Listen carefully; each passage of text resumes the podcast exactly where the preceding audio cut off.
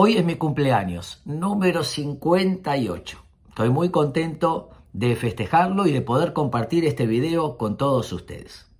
Estaba hoy muy temprano reflexionando, leyendo una historia del apóstol Pablo. Dice que fue a predicar a una ciudad y lo apedrearon. Lo dejaron casi muerto y lo sacaron eh, de la ciudad.